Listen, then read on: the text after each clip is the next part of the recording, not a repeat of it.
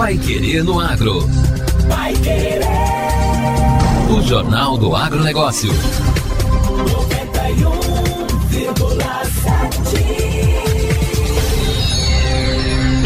A nova estimativa da produção brasileira de grãos 2021-2022 tem um acréscimo de 14 milhões e meio de toneladas e deve chegar a 271 milhões e 200 mil toneladas. Os números são do 12º levantamento da safra de grãos da Conab, a Companhia Nacional de Abastecimento.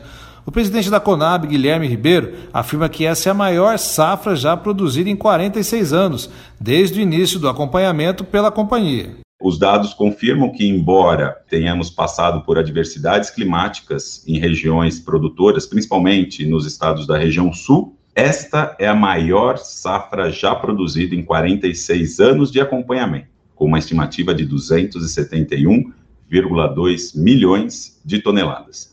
Em comparação com a safra passada, 2021, tivemos um crescimento de 5,6%, ou seja, 14,5 milhões de toneladas superior à safra passada. Com relação à área plantada, está estimada em 74,3 milhões de hectares, Principal produto cultivado, a soja teve o desenvolvimento marcado pelas altas temperaturas em importantes regiões produtoras, como as lavouras do Paraná, Santa Catarina e em parte do Mato Grosso do Sul. Essa condição climática adversa trouxe impacto severo nas produtividades, influenciando na queda da produção. No Rio Grande do Sul, por exemplo, a queda registrada superou 50%. Diante desse cenário, a colheita para o grão no país está estimada em 125 5 milhões e 600 mil toneladas, uma redução de aproximadamente 10% em relação à safra 2020-2021. No caso do milho, houve uma recuperação na produção total, com uma colheita estimada em 113 milhões e 200 mil toneladas, o que representa um incremento de 30% quando comparado com o ciclo anterior. Enquanto na primeira safra houve uma certa estabilidade na produção, em 24 milhões e 900 mil toneladas, devido às condições climáticas desfavoráveis, principalmente nos estados do sul, a segunda safra foi marcada por uma retomada na produção, em torno de 41,8%, sendo estimada em 86 milhões e 100 mil toneladas. Dentre as culturas de inverno, a Conab projeta uma produção recorde para o trigo, podendo chegar aí a 9 milhões e 400 mil toneladas. Mesmo com a cultura ainda em desenvolvimento, a expectativa é que o volume a ser produzido nesta temporada seja recorde. Quem explica é o gerente de acompanhamento de safras da Conab, Rafael Fogaça. Os produtores, principalmente no sul do país, no Rio Grande do Sul, eles se sentiram muito motivados a semear trigo, visando aí cobrir um eventual prejuízo que eles tiveram com a quebra da safra de soja. Então nós tivemos uma área muito grande semeada com trigo no Rio Grande do Sul. Houve realmente até semeadura fora da janela ideal, mostrando assim a motivação de semeadura da cultura. Então nós estamos com uma área muito grande e as condições climáticas também estão bastante favoráveis no sul do país, de umidade.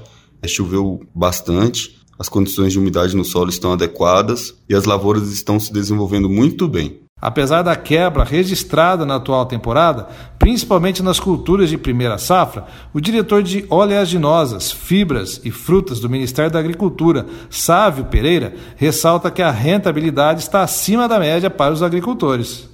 Apesar dessa quebra que houve esse ano, isso foi fortemente compensado pelos preços. Nós estamos vivendo em 2022 a maior média de preços da história da agricultura mundial, porque preço de soja, milho e trigo, apesar dessa queda recente, voltou a se fortalecer, então as perspectivas são muito boas. A, a, o faturamento da agricultura será muito alto em função desses preços bastante elevados. E eu queria dar um dado curioso: o seguinte: em agosto, nós realizamos a maior exportação de toda a história do Brasil mensal de milho. Foram 7 milhões e meio de toneladas de milho, um recorde absoluto. As exportações do complexo soja esse ano superarão 50 bilhões de dólares, serão superiores ao do ano passado, apesar dessa quebra na safra. Com uma produção de grãos estimada em 271 milhões e 200 mil toneladas, o superintendente de estudos de mercado e gestão da oferta da Conab, Alan Silveira, comenta o panorama de mercado para os principais produtos. Com o 12 levantamento, a gente tem a safra de milho, por exemplo, consolidada também, milho segunda safra, né, que é a segunda cultura com maior produção de grãos no Brasil. Né? É primeiro soja, depois milho. Então a gente tem as duas principais culturas consolidadas. Para o milho em específico, a gente tem uma maior tranquilidade, tanto na questão do abastecimento interno quanto da disponibilidade de grão, né, do grão brasileiro no mercado mundial. Em relação daqui para frente, mercado, né, agora a gente já começa a pensar no ano que vem na perspectiva de produção de soja e de milho. Por enquanto a perspectiva é boa. A gente tem que ficar atento nos próximos meses em relação ao início do plantio, porque a safra da América do Sul e principalmente a do Brasil vai ser relevante aí para a definição do preço dos próximos meses. Com a safra 2021-2022 finalizada, o diretor de Informações Agropecuárias e Políticas Agrícolas da Conab, Sérgio Desen, reforça que o produtor já está trabalhando de olho no ciclo 2022-2023 e que o Laninha não deve atrapalhar tanto. Essa safra que vem, safra 22-23, a área da primeira safra, do primeiro plantio, ele já está praticamente ditado, porque os agricultores já fizeram a compra os insumos, eles já estabeleceram seu planejamento de plantio. O que está faltando? Agora é ver quando começa a chuva no centro-oeste. No sul do Brasil já começou, a gente vê que as coisas andam bem, o Laninha tem efeitos menores do que na safra passada, então a gente vê, primeiro, existe uma perspectiva de uma rentabilidade boa, existe uma perspectiva climática positiva, então a gente vive um momento de boas perspectivas do ponto de vista produtivo, do ponto de vista econômico para essas atividades. Agora, no Pai Querendo Agro, destaques finais. Começa o plantio de soja no Paraná.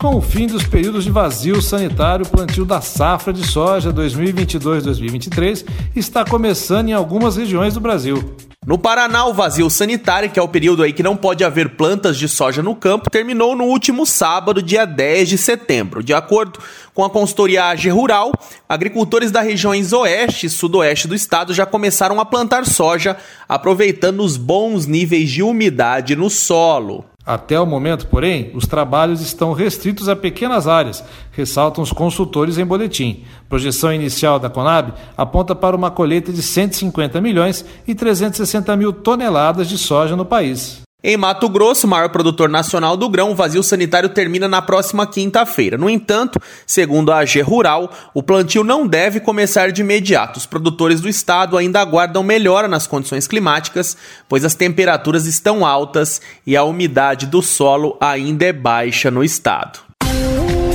E o Pai Querendo Agro desta terça-feira fica por aqui. Obrigado por sua companhia.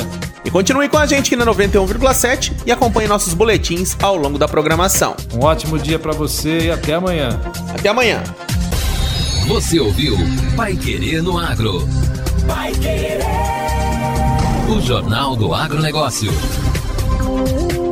Contato com o Pai Querer no Agro pelo WhatsApp 999941110 ou por e-mail agro@paiquerer.com.br